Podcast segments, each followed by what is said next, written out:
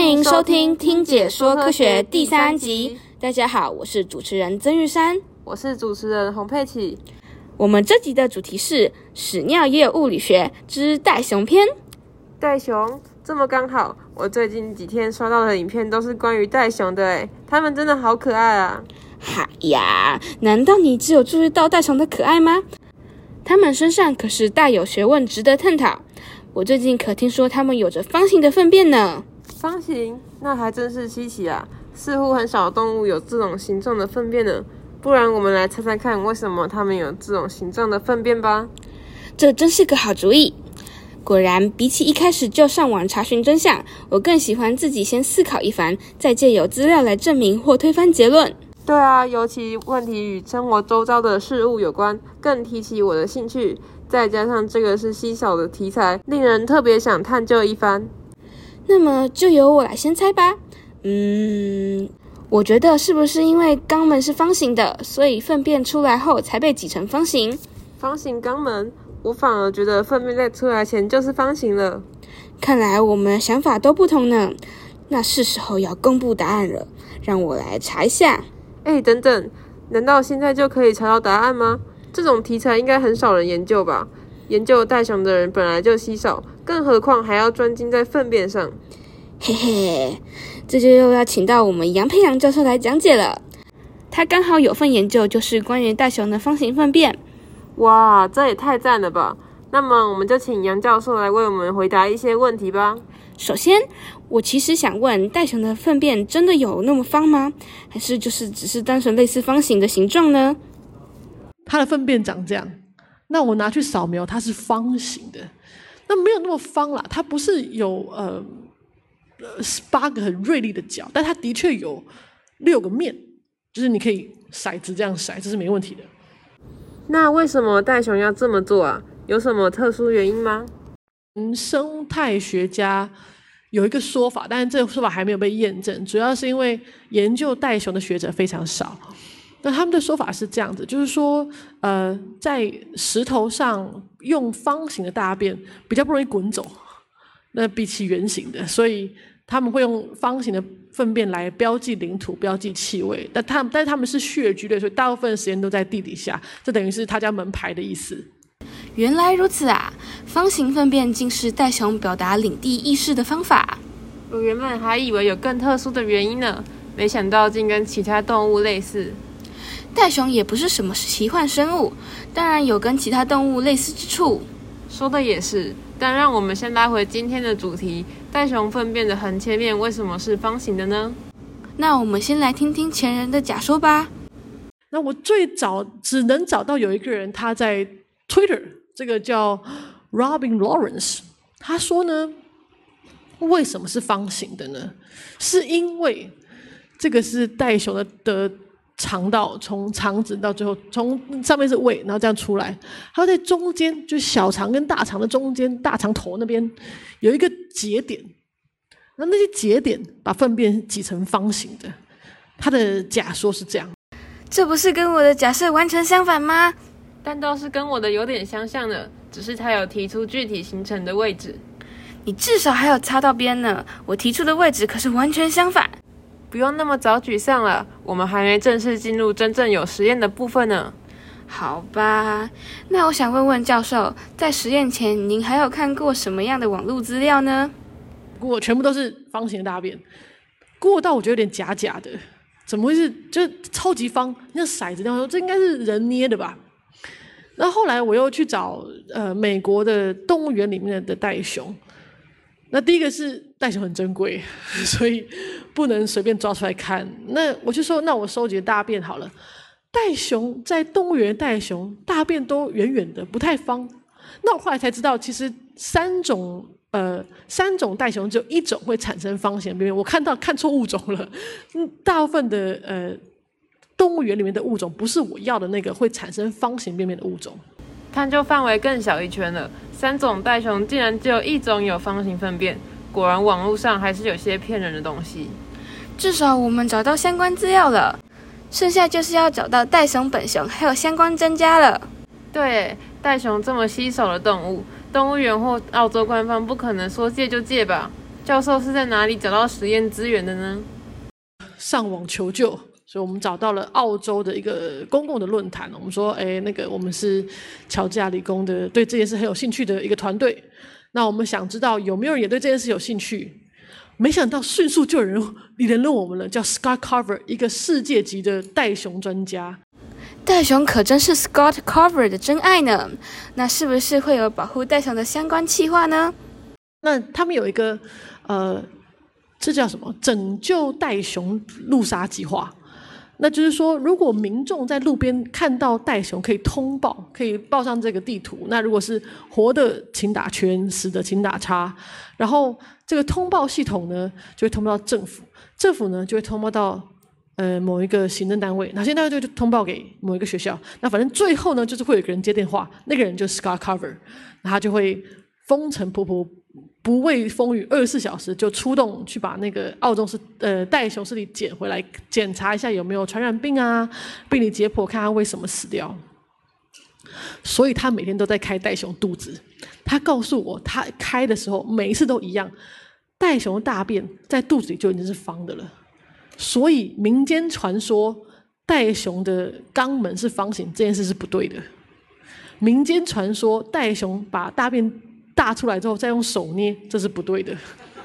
原来袋熊的粪便在肠子里就是方的，那我不就猜对了？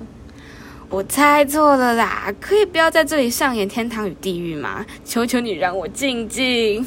哎，不要难过嘛，人生总是有对有错。你可拉倒吧，一听就知道在幸灾乐祸。算了算了，回到主题，我还想问教授，大概是在肠子的哪个地方粪便开始形成方形呢？就这样绕一圈，这样绕，然后到最后面是黑色地方，就是比较靠近呃肛门的地方。那我第一件事情做科学的，我把它量化，到底是不是方形？给个数据，好，所以我就每一节每一节量量它的长宽高，大概在最后那排可能一点五公尺的时候，形状差不多了，比较稳定了，是。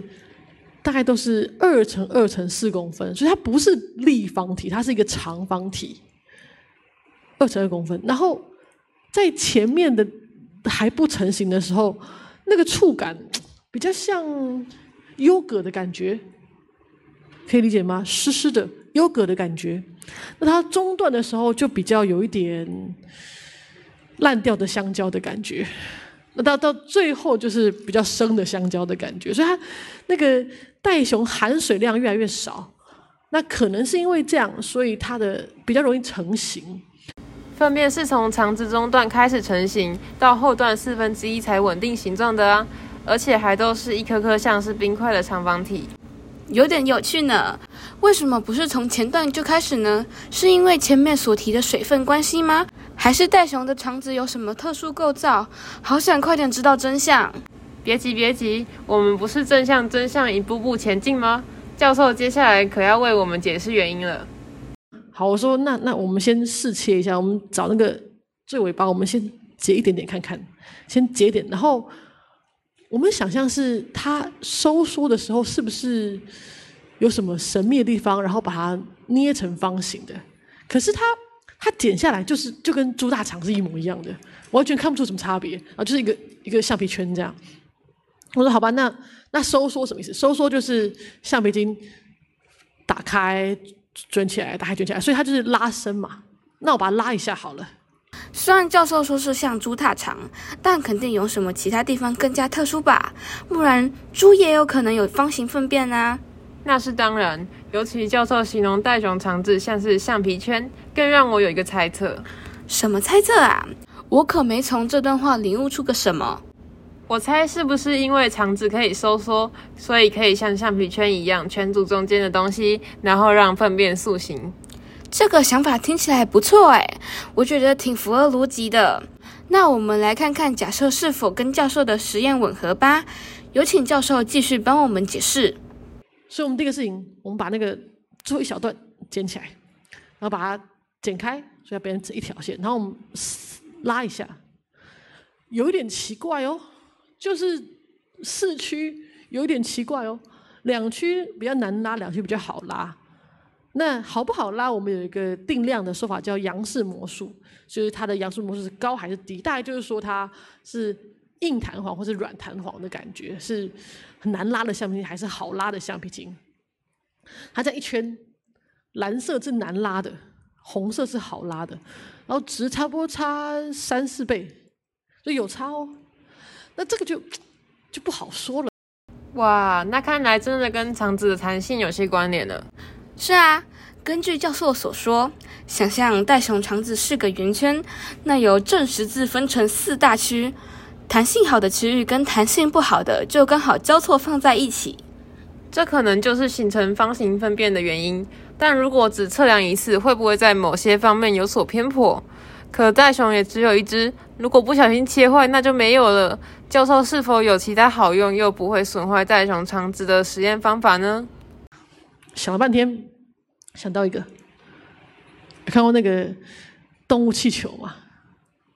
就那个长条气球，那长条就把它，如果把它塞进袋熊大肠，然后把那个气球吹开，是不是就等于把袋熊的肠子撑开？可是都没有把它剪断，这就是我要的。好，所以我第一件做的事情，我先把那个袋熊肠子先标记，等距标记，那用一个叫做手术用麦克笔，就是说它比较容易粘在组织上，不会掉的。呃，每大概零点一公分标一下这样子，然后把袋把气球放进去，然后气球充气。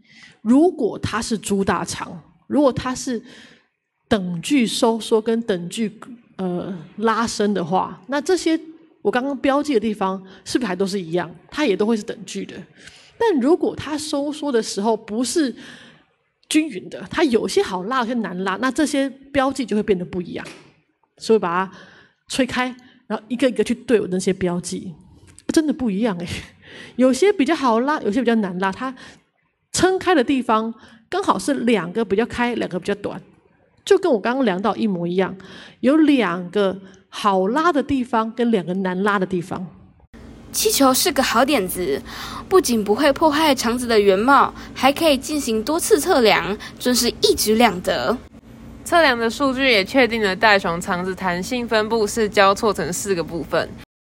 那关于教授所说的弹性差和弹性好的部分交错成四个部分，在肠子的截面圆圈上，分别以红蓝表示，红的是弹性差，蓝的是弹性好。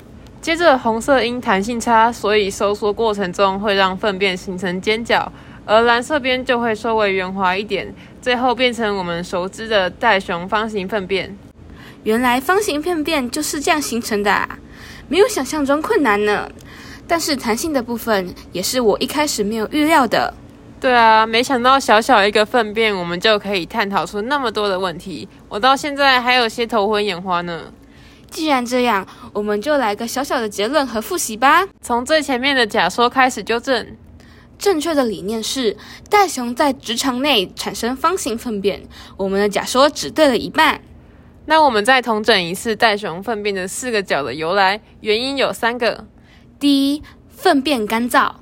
袋熊粪便在中后半段已经形成稳定的形状，很容易塑形。第二，软硬相间的肠壁，以及第三，直肠收缩。这两个原因都是造成粪便形塑成四个角的要素。肠壁构成形状，直肠收缩后将粪便形塑成方形。到这里，今天的屎尿也有物理学就结束了。若想了解更多资讯，可以到周日阅读科学大师的网站去看杨佩良教授九月二十五日在国立科学工艺博物馆的完整演讲影片。谢谢各位三集以来的收听，我是主持人曾玉山，我是主持人洪佩琪，我们有缘再见。